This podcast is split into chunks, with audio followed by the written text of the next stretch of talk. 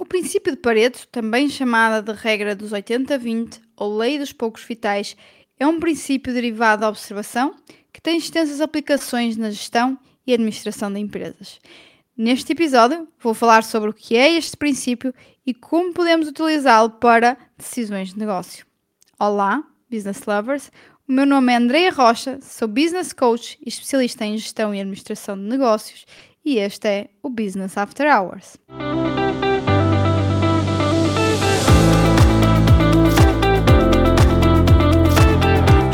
Olá, olá, mais uma vez, business lovers, e aqui estamos nós, mais uma vez, é verdade, neste que é o episódio número 4 do Business After Hours.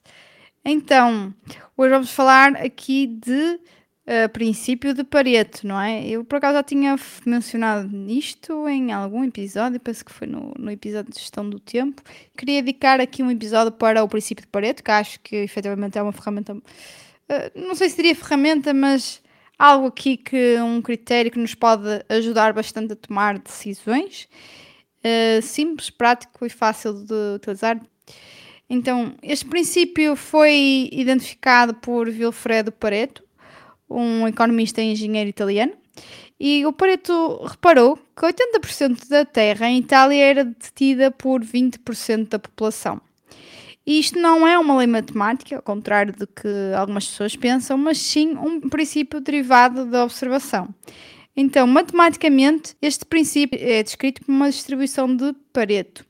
Os números podem não ser exatamente 80-20, mas serão muito próximos disto.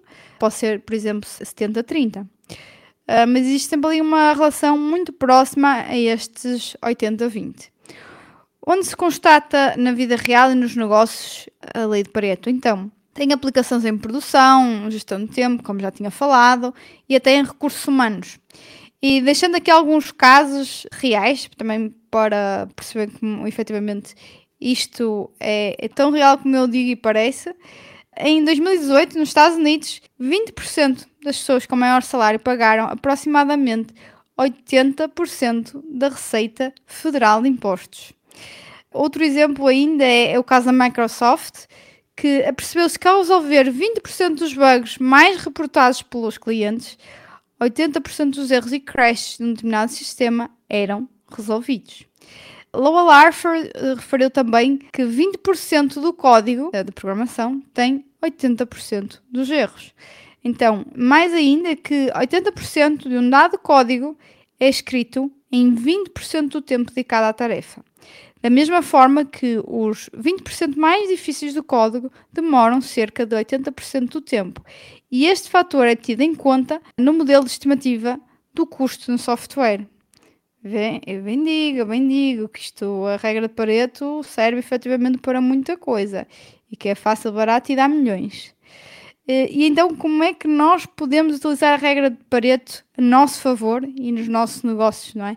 É pensando aqui, se calhar, em coisas não tão específicas como a questão do código, os, os impostos dos Estados Unidos, né? Então trago aqui algumas ideias. A primeira delas é verificar de onde é que vêm 80% das nossas vendas. Provavelmente existe aqui uma relação de 80-20 a nível de clientes. Cerca de 20% dos clientes devem se representar 80% das vendas. Então, focar no desenvolvimento destes clientes ou tentar encontrar clientes semelhantes, está aí o nosso público-alvo, ok? Apresentar diferentes produtos para estes clientes, ou seja, fazer cross-selling, pode ser uma estratégia importante e interessante. E também potenciar ao máximo esse, esse grupo de clientes com outro tipo de estratégias. Outro ponto aqui que eu acho que faz sentido falar é identificar 20% dos produtos que lhe trazem 80% de resultado. E este estudo é mais do que importante, pois com isto nós podemos reduzir gama, diminuir complexidade, fazer melhor gestão de estoque e ganhar economias de escala, assim, através de compras mais eficientes de matéria-prima, por exemplo. Uh, outro ponto ainda que nós podemos utilizar a regra de Pareto é para estudo das reclamações de cliente, não é? Tal como ali na questão da Microsoft, uh, nós podemos tentar perceber onde é que 80% dos nossos clientes estão a queixar. E com esses dados, trabalhar em conjunto com o Departamento de Qualidade, identificar quais são as causas que, com um processo sistematizado de resolução de problemas, né? E se nós pensarmos bem, nós resolvendo 80% destas reclamações uh, vai fazer grande diferença na qualidade percepcionada do nosso produto pelos nossos clientes. Depois, nós pensarmos isto na questão de gestão do tempo e perceber que uh, duas em cada dez fontes de extração são as responsáveis por 80% do tempo desperdiçado. Então, é identificar aí quais são essas grandes fontes consumidoras da, nossa atenção e uh, isso pode ser uma boa solução para aumentar a produtividade, passando a identificá-las, eliminá-las ou até, ou, se não for possível, não é? Porque é muito fácil falar, mais difícil é fazer. Então, pelo menos minimizá-las. Outra aplicação aqui do princípio de Pareto é para divisão de tarefas, não é? E como priorizar.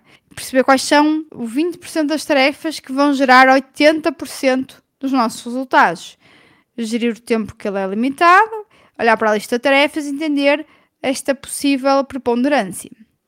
Quando existem muitas causas prováveis para um problema, também este princípio ajuda-nos a priorizar soluções. Eu posso trazer aqui um exemplo meu de quando trabalhei numa indústria têxtil que uh, relativamente um pouco mais de 80% dos problemas de qualidade, paragens de produção, atraso de entregas, perdas de ritmo, etc. Todos esses problemas somados, ok? E agora pensamos 80% deles adivinha de uma única causa. É verdade.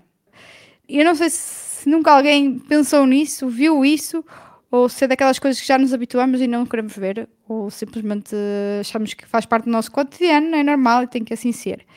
Basicamente, nós resolvendo essa causa, nós conseguimos resolver 80% de problemas causam defeitos de qualidade e produtividade, não é? E, e nem sequer, agora é o facto mais curioso, esse problema nem sequer apresentava a maioria das reclamações. Ou seja, efetivamente os nossos clientes reclamavam de outros problemas que não era esse, que nós identificávamos internamente como sendo um problema de qualidade e que nos obrigava a fazer paragens de produção, etc, etc. Não estávamos sequer alinhados, nós estávamos a tentar resolver algo que, na maioria das reclamações, não apresentava uh, nada. Não, isso era o menor dos problemas para os clientes. Então, nós estávamos a gastar uh, tempo, esforço e dinheiro em algo que o cliente nem sequer valorizava porque podíamos aplicar o tempo para o que realmente importava para o cliente. Também com este princípio, uma entidade pode se focar nos 20% dos melhores ativos e usá-los de forma eficiente para melhores resultados. Ou, por exemplo, se eu tenho uma série de equipamentos, eh, máquinas, o que é que seja, imóveis, etc., meus ativos, e eu eh, tenho que perceber onde é que, quais são os meus 20% que me dão mais rendimento, que eu uso mais, que são mais importantes para as minhas operações. E é esses em que eu tenho que ter mais cuidado, em que eu tenho que conservar melhor, em que eu tenho que ter mais manutenção preventiva, em aqueles em que eu tenho que ter uma substituição, certo? Até a mesma coisa para os recursos humanos. É exatamente a mesma coisa. Depois, outra forma para aplicar o princípio de Pareto aqui no nosso negócio é perceber de onde é que vem 80% das nossas leads.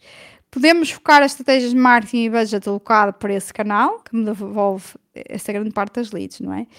E talvez cortar, se calhar, o budget note. Cortar não é eliminar, ok? Porque nós devemos diversificar e não ter as leads todas do mesmo local, não é? estarmos dependentes apenas de uma única forma de angariar leads, isso é uma fraqueza para qualquer empresa, ok? Depois, a nível de recursos humanos, também está subjacente, em que 80% do trabalho é feito por 20% dos colaboradores. Parece assim um bocado uh, pouco humano, mas é verdade, é perceber que há 20% dos colaboradores que vão ter grande impacto nos nossos resultados e esses são aqueles sim que da melhor devem ser remunerados, incentivados, é esses sim que nós temos que ter um plano de backup, em algum caso. Mais ainda, 80%, sabem que 80% das decisões devem ser tomadas pelos colaboradores e apenas 20% pelos líderes. E isso forçará a que os líderes e os gestores guiem e deem mais poder às suas equipas. Pois, a nível de fornecedores, normalmente 80% que compramos vem cerca de 20% dos nossos fornecedores. Identificar que são os nossos 20% de fornecedores, que pode até ser um, não é? É importante para uh, ter melhor margem negocial, para acompanhar mais perto os lead times, uh, melhores contratos, qualidade da matéria-prima e comprar de forma a obter também economias de escala, uma vez que efetivamente é o nosso maior importante, a partir daquilo que nós uh, encomendamos mais e temos maiores relações comerciais. Então, como falei aqui em tudo, a regra de Pareto é uma forma fácil de identificar os problemas e fatores mais importantes do negócio. E, embora tenha deixado aqui algumas guidelines de possíveis decisões, é algo que é importante aqui ressalvar, é que é sempre necessário fazer análise de custo-benefício e avaliar o risco e avaliar o custo, não é? Que nos traz eliminar determinado problema ou resolver determinada questão. Por exemplo, se nós vamos eliminar a causa A, que me causa 60% dos problemas, mas custa 20 vezes mais do que eliminar os dois maiores uh, seguintes problemas, uh, talvez eu deva começar pelos outros dois, não é?